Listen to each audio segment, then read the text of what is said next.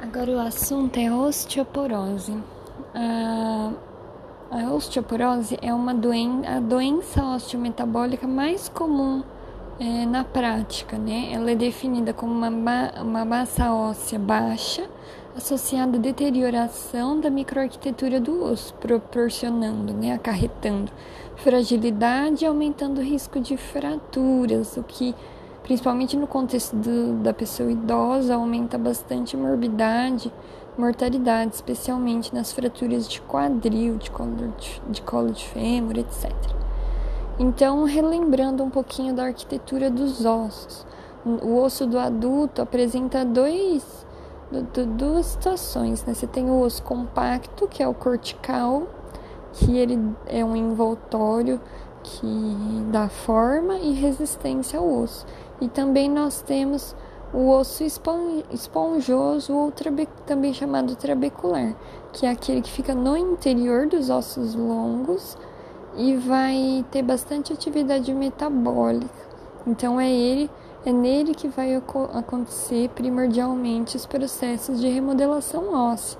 A remodelação óssea seria essa renovação, então a substituição de células antigas por células novas. Então existem dois tipos de células principal. O osteoblasto, que são as células jovens que constroem osso, e os osteoclastos, que são as células que comem o osso. Então lembra que osteoclasto tem C, C de comer osso.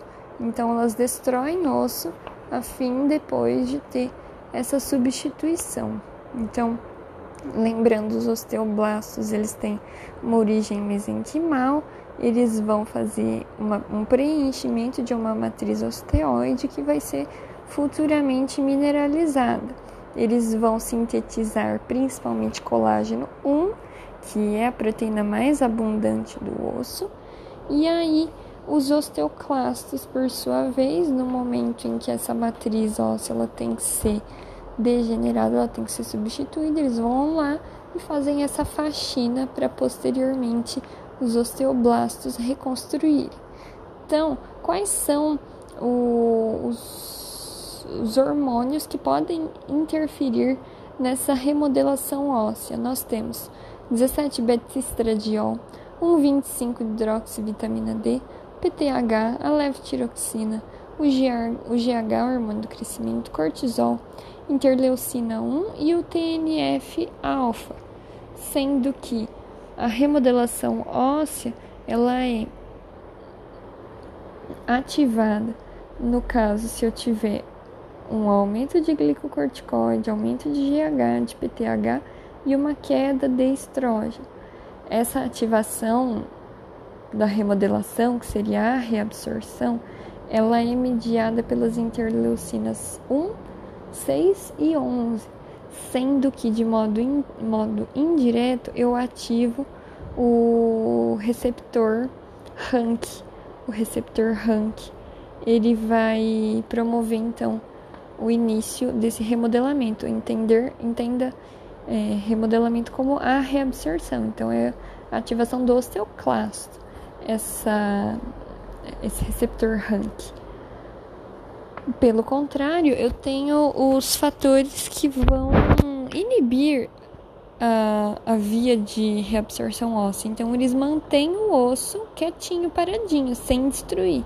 Seria o estrógeno, o estrógeno e a queda dos outros hormônios que a gente falou, o aumento do estrógeno e a queda de cortisol, de glicocorticoide, de GH, de PTH, são todos fatores protetores contra o remodelamento ósseo. Por quê?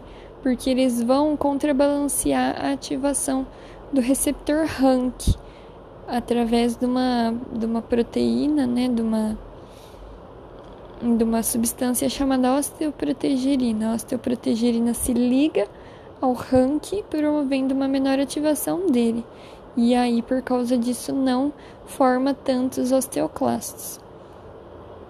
As mulheres elas têm um risco maior de desenvolver osteoporose do que quando comparadas aos homens, por causa de dois motivos. Primeiro, que elas apresentam um pico menor de massa óssea, e em segundo lugar, a menopausa. A menopausa, a partir dos, do, do 70, quando a mulher entra em menopausa até a idade de 75 anos, ela já perdeu 22% da massa óssea corporal, sendo é, um, um parte por conta da idade e a outra parte devido à privação estrogênica, né? Super relevante esquisito.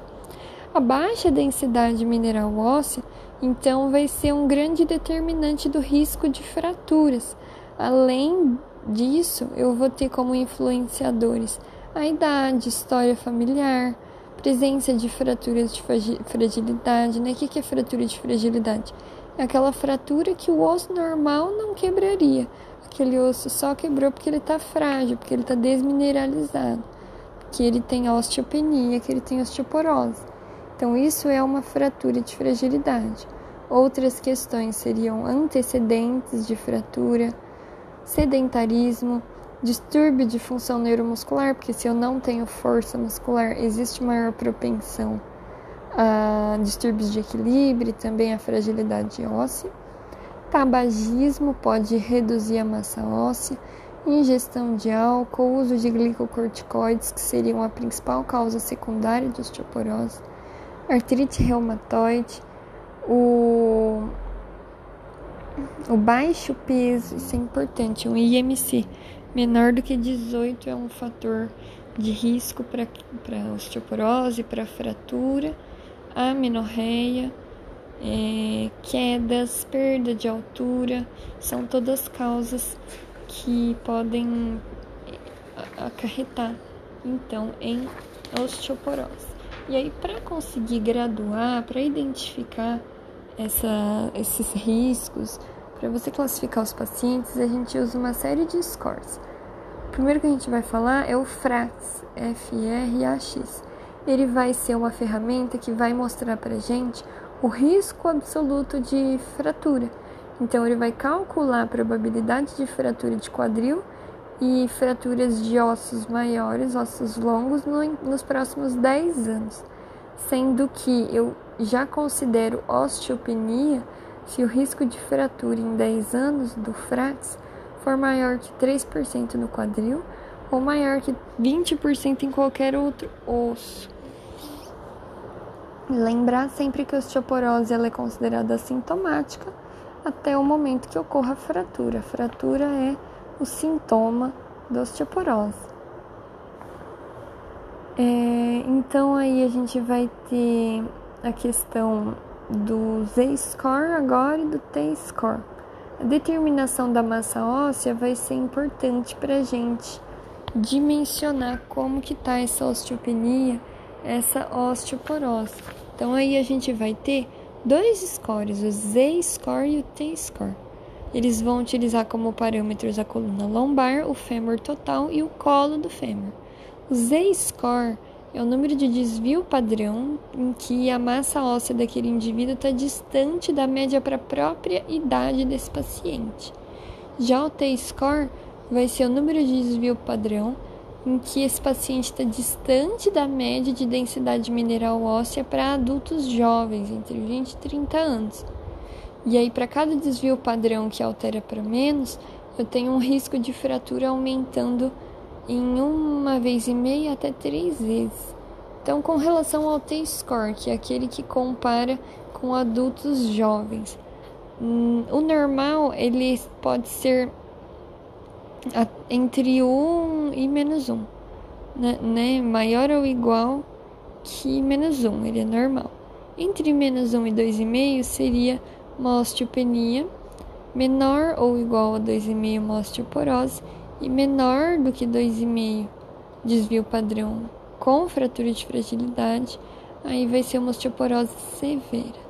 E o Z-score, que é aquele que compara pacientes da própria idade desse paciente em questão, se o Z-score for maior ou igual a 2, eu vou ter uma normal, uma um exame normal.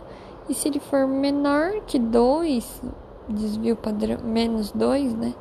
Menor que menos 2 desvios padrão, padrão, aí eu vou ter uma densidade mineral óssea realmente reduzida para aquela idade.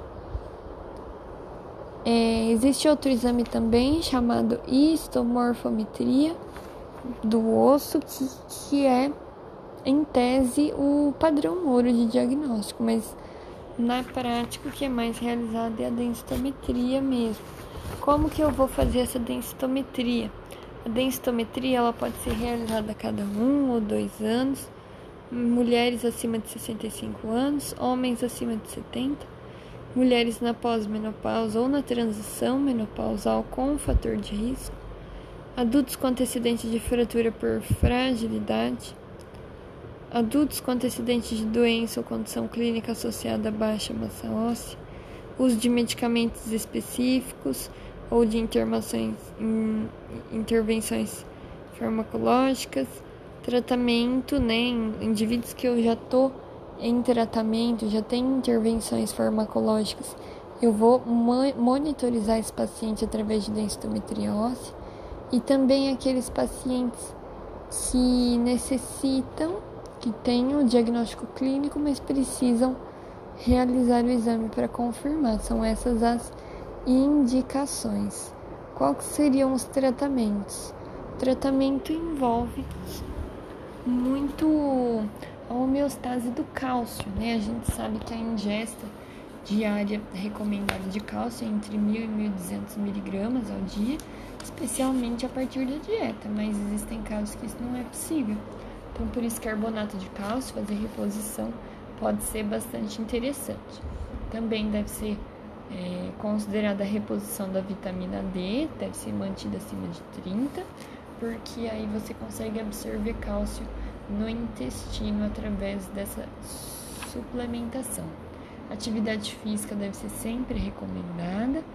E aí eu vou recomendar agora um tra tratamento farmacológico mais específico, né? Porque até então a gente falou de medidas mais gerais e de umas reposições aí mais tranquilas.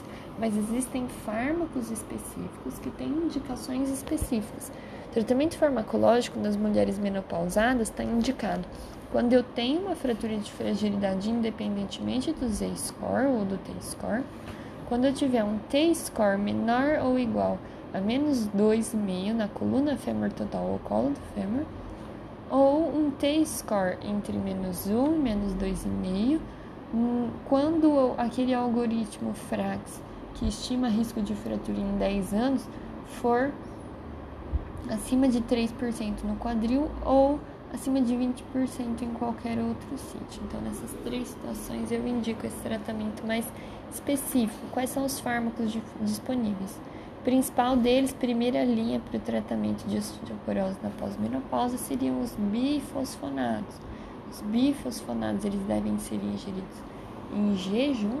Eles são classificados como análogos do pirofosfato, se ligando às superfície das unidades ósseas e vão ser incorporados pelos osteoclastos, inibindo a função dessas células. É, outra classe de fármacos são os estimuladores da formação óssea, que é a teriparatida. A teriparatida ela é indicada para pacientes com alto risco de fratura com histórico de fraturas osteoporóticas anteriores.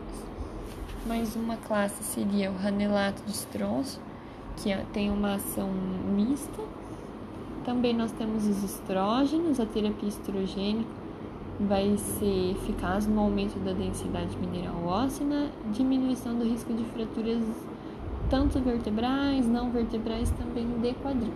Temos também moduladores seletivos do receptor de estrógeno, que é o CERM, como o haloxifeno. Ele vai ser agonista no tecido ósseo e no metabolismo de lipídios, e aí ele vai ser também importante para prevenção né, da osteoporose, além da, do tratamento em si. Calcitonina é um hormônio produzido pela célula C da tireoide e vai ter uso nasal também, mas ele é menos empregado. Tem também um anticorpo monoclonal, denosumab, que é o Prolia. Ele, é, ele atua como inibidor daquele canal Rank-L. Ele atua como se fosse uma osteoprotegerina, inibindo a ação dos osteoclastos.